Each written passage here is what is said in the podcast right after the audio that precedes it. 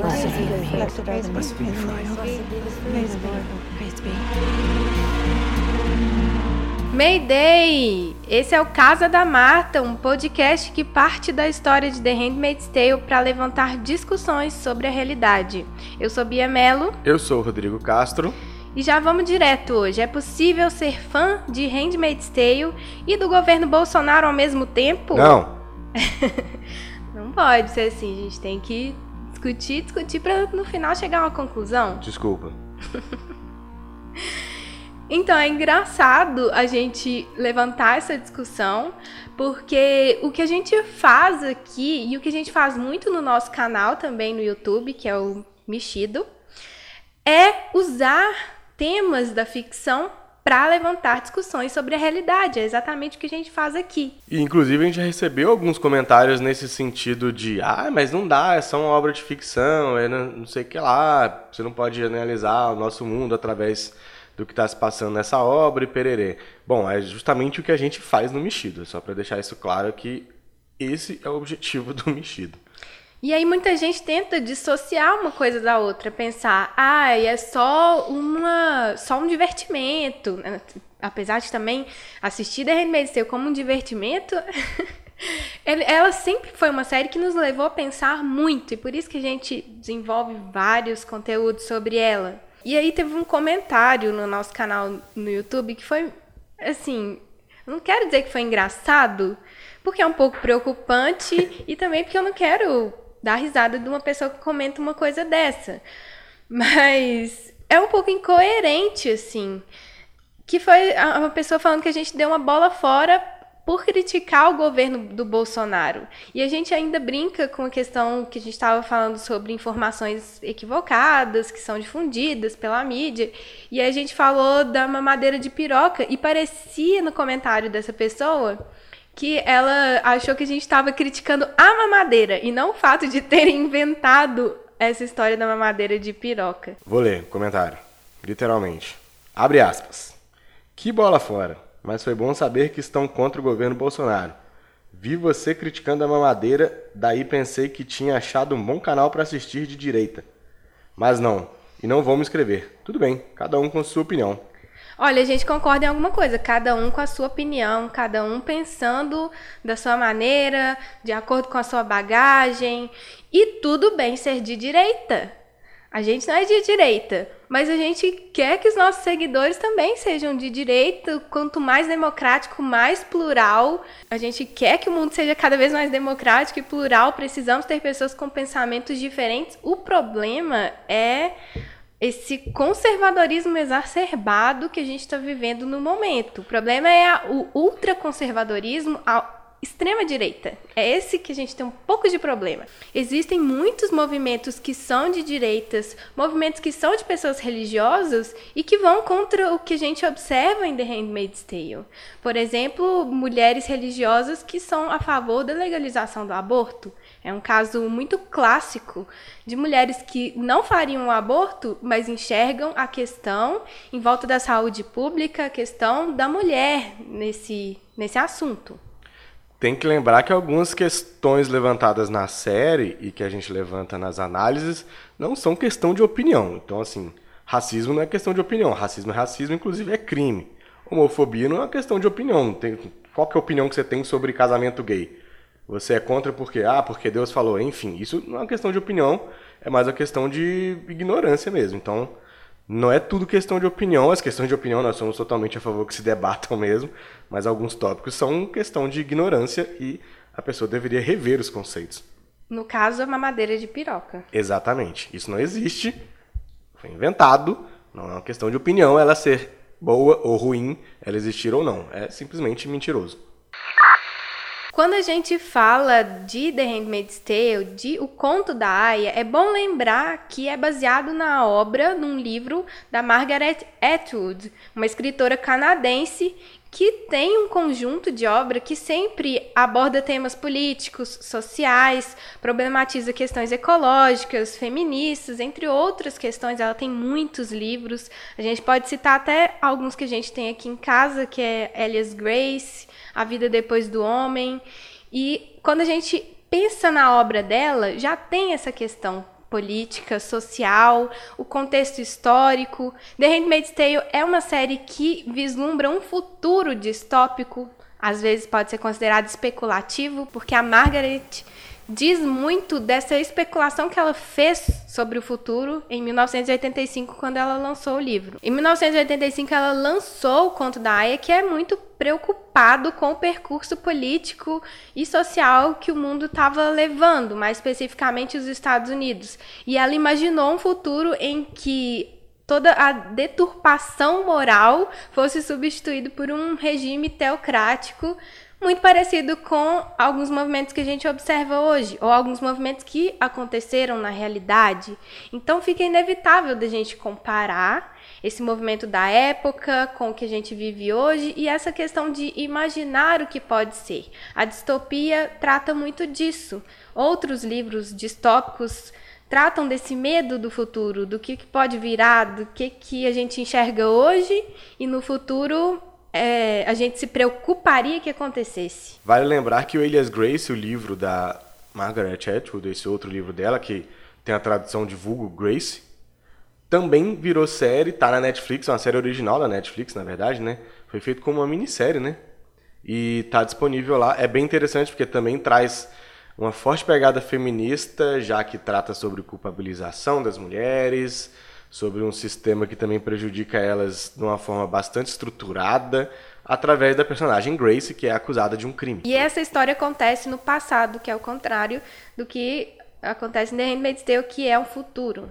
É curioso, né? Porque a gente pega como se fosse um ciclo do mundo, né? Não parece que nada muda, as coisas vão só só troca os personagens mesmo, né? A gente tem um a Ilhas Grace se passa em 1800 e pouco, eu acho mais ou menos nessa época, e aí a gente tem Handmaid's Tale que se passa em, no futuro, né? Tá para frente do nosso tempo. Então, é bem curioso como as coisas dão voltas. Voltando aos motivos que a gente critica o governo do Bolsonaro e o nosso governo atual aqui no Brasil, a gente lembra bastante sobre aquela metáfora que tem no livro, que tem na série, na primeira temporada ainda, sobre a banheira. A gente já falou sobre ela aqui várias e várias vezes. Vira e mexe ela volta nos vídeos, né, nas análises, porque o processo que levou a Gilead é mais ou menos o processo que está passando, em, não só o Brasil, mas o mundo de uma forma geral, né? A gente tem governo de extrema direita vencendo eleições ao redor do mundo, e já venceram em outros lugares, né? A Turquia, por exemplo, enfim. E aqui no Brasil a gente acompanhou esse processo no ano passado. Então, como que criou-se uma espécie de máquina mesmo de difamação, de divulgação de notícias falsas, de a gente, né, o tiozão do WhatsApp nunca ganhou tanta importância uhum. num processo de, de escolha de um presidente, provavelmente, né, aquelas correntes falsas no WhatsApp que disseminavam informações completamente absurdas, tipo essa da mamadeira de piroca que a gente criticou, e a gente vai tratando isso como se fosse algo meio. Uh, como é que se diz? Excêntrico. Nem excêntrico, né? A gente vai tratando isso como se fosse algo meio exótico e quando vê, a gente está fervendo na banheira. E é por isso que a gente critica tanto o governo aqui. A gente chegou num ponto, a partir de pequenas atitudes, de pequenas ações, que trouxeram a gente a um lugar que a gente vai demorar muito para sair, provavelmente. Porque foi um feito um trabalho de base muito bem feito e a gente não está sabendo sair desse buraco. A não ser que você esteja torcendo, entre aspas, para Gilead, a não ser que você seja a favor do que a Serena está fazendo, você ame o Fred Waterford, não faz sentido você ser fã de The Handmaid's Tale é um pouco incoerente e ser de um ultraconservadorismo, ser de extrema direita. Se você enxerga a história de The Handmaid's Tale como agente pelo lado das aias, pelo lado do sofrimento das mulheres, de terem seus corpos regulados pelo Estado, por um governo teocrático, religioso, cheio de moralismo, então você pode fazer essa conexão rápido com a realidade. Qual tipo de governo, qual tipo de política faz isso ou pretende fazer esse tipo de ação contra as mulheres? Claro que a gente não pode colocar todo mundo no mesmo balaio, todo mundo no mesmo saco. E eu tenho essa discussão muito dentro de mim, assim, porque na época das eleições eu tentava conversar com algumas pessoas, meu pai, sobre o problema que era a gente eleger uma pessoa como o Bolsonaro. Tentava argumentar, colocar algumas questões, até pessoais. Eu sou uma jornalista, eu sou uma mulher, eu sou feminista. Você quer me colocar nesse risco? E o Bolsonaro é uma pessoa que, toda vez que eu vejo uma notícia relacionada a, a ele, principalmente quando é ligado à mulher, eu penso: esse cara odeia mulher, não tem condição. Ele dá parabéns no Twitter para homem acusado de estupro, para homem que agride mulher e se mata.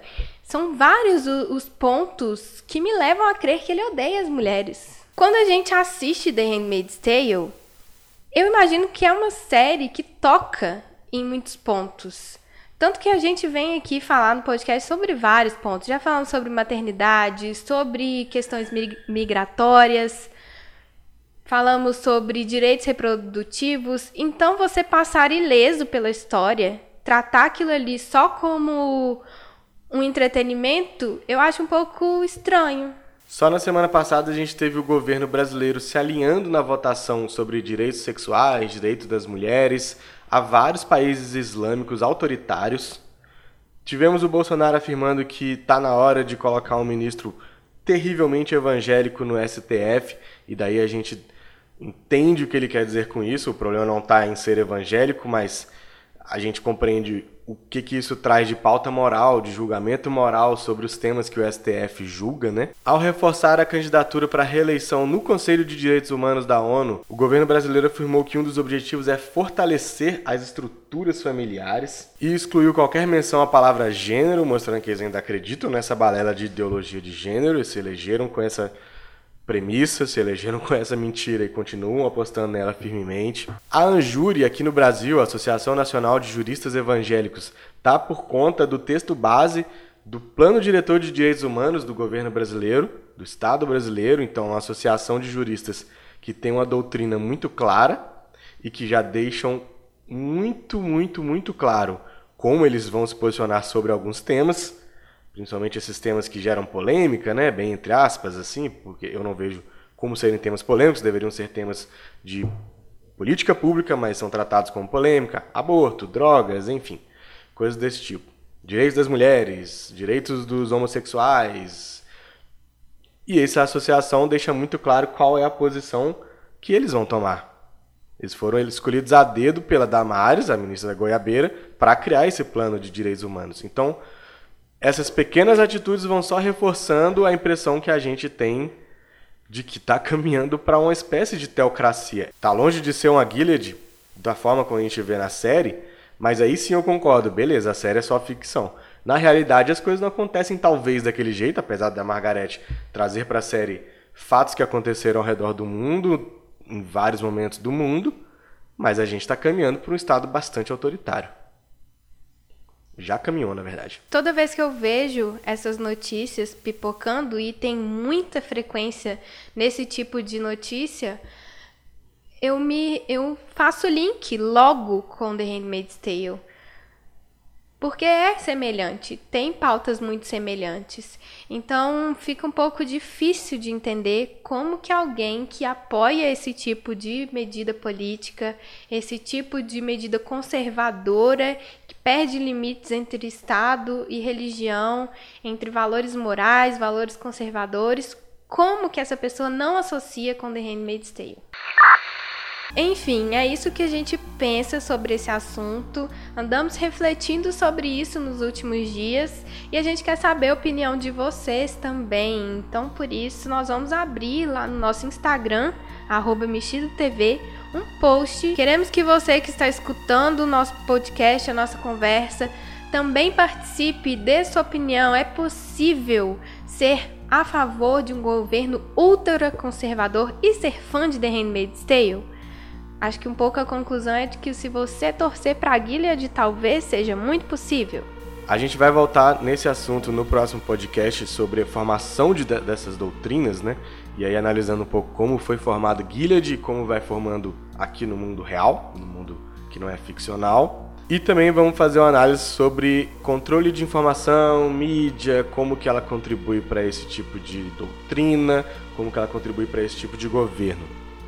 A gente quer muito falar também sobre esses limites de religião e Estado, que eu acho que é um assunto muito importante, principalmente para os dias que a gente vive e que tem tudo a ver com Handmaid's Tale. Se você gostou, se você quer acompanhar as nossas próximas discussões, siga o nosso podcast, siga o Casa da Marta nas diferentes plataformas. A gente está no Spotify, no Deezer, a gente também está no Anchor. Então lá no nosso site dá para escutar também, mexido.net. E aguardamos vocês lá no Instagram para discutir, para a gente conversar mais sobre esse assunto. Não se esqueça também de se inscrever no youtube.com/barra mexido. Lá a gente faz análises semanais dos episódios, aí é mais focado no episódio, então é bem sobre a série. E é isso. Até o próximo episódio. Tchau. Tchau. Tem o grupo no Facebook também.